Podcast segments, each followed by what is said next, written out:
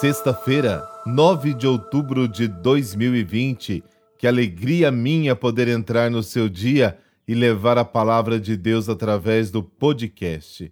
A frase de hoje é de São Camilo de Leles. Abre aspas. Os doentes são as pupilas do coração de Jesus e o que fizermos por eles, faremos ao próprio Deus. Fecha aspas.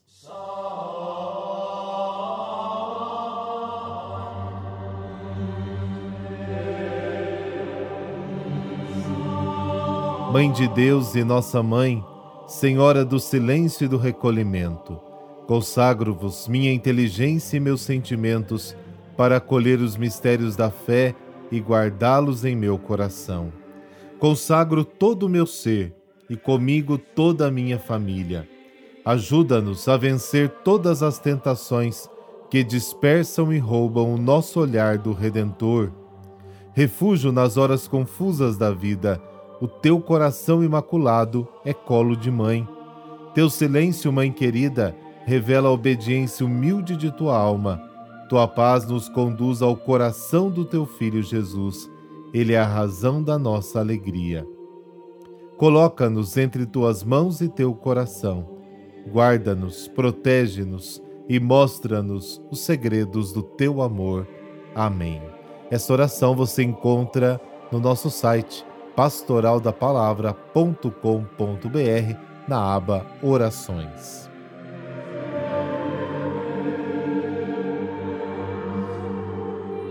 O Evangelho de hoje nos fala de uma longa discussão em torno da expulsão de um demônio que Jesus havia realizado na frente do povo.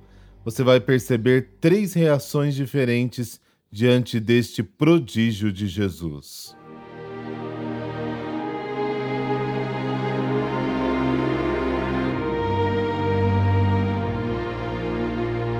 Lucas, capítulo 11, versículos de 15 a 26. Naquele tempo, Jesus estava expulsando um demônio. Mas alguns disseram: É por Beuzebu, príncipe dos demônios, que ele expulsa os demônios. Outros, para tentar Jesus, pediram-lhe um sinal no céu. Mas conhecendo seus pensamentos, Jesus disse-lhes: Todo reino dividido contra si mesmo será destruído, e cairá uma casa por cima da outra. Ora, se até Satanás está dividido contra si mesmo, como poderá sobreviver o seu reino? Vós dizeis que é por Beuzebu que eu expulso os demônios. Se é por meio de Beuzebu que eu expulso os demônios, vossos filhos os expulsam por meio de quem? Por isso, eles mesmos serão vossos juízes. Mas se é pelo dedo de Deus que eu expulso os demônios, então chegou para vós o reino de Deus. Quando um homem forte e bem armado guarda a própria casa, seus bens estão seguros. Mas quando chega um homem mais forte do que ele, vence-o, arranca-lhe a armadura na qual ele confiava e reparte o que roubou. Quem não está comigo está contra mim, e quem não recolhe comigo dispersa. Quando o espírito mau sai de um homem, fica vagando em lugares desertos à procura de repouso, não encontrando, ele diz: Vou voltar para minha casa de onde saí. Quando ele chega, encontra a casa varrida e arrumada. Então ele vai e traz consigo outros sete espíritos piores do que ele, e entrando, instalam-se aí. No fim, esse homem fica em condição pior do que antes. Palavra da salvação, glória a vós, Senhor.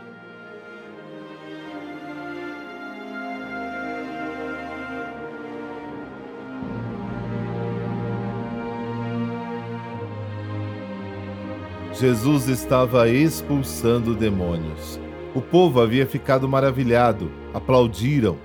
Outros diziam que Jesus era o próprio demônio que expulsava os colegas demônios. O Evangelho de Marcos diz que eram escribas que vieram de Jerusalém para controlar a atividade de Jesus. Outros ainda pediam um sinal no céu porque não se deixavam convencer do evidente sinal de expulsão.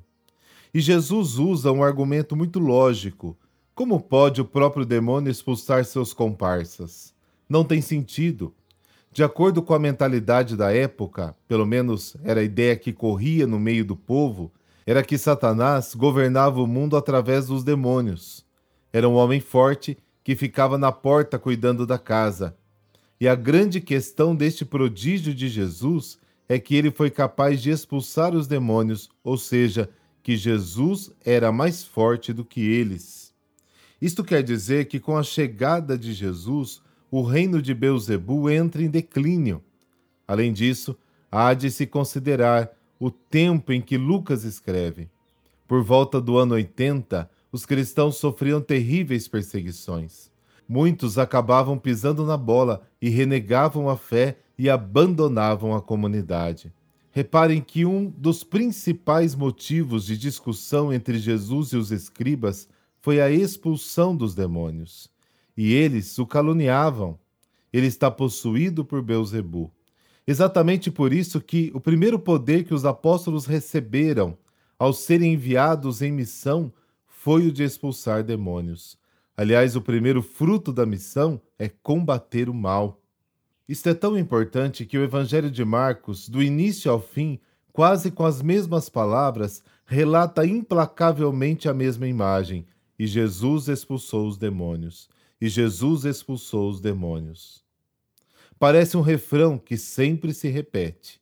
O Evangelho traz para nós a grandíssima novidade: é proibido ter medo do demônio. Jesus venceu o maligno com a sua ressurreição, Jesus afasta de nós todo medo, dá liberdade ao coração e faz surgir esperança no horizonte. Quanto a nós, devemos trilhar os caminhos de Jesus com o sabor da vitória sobre o poder do mal.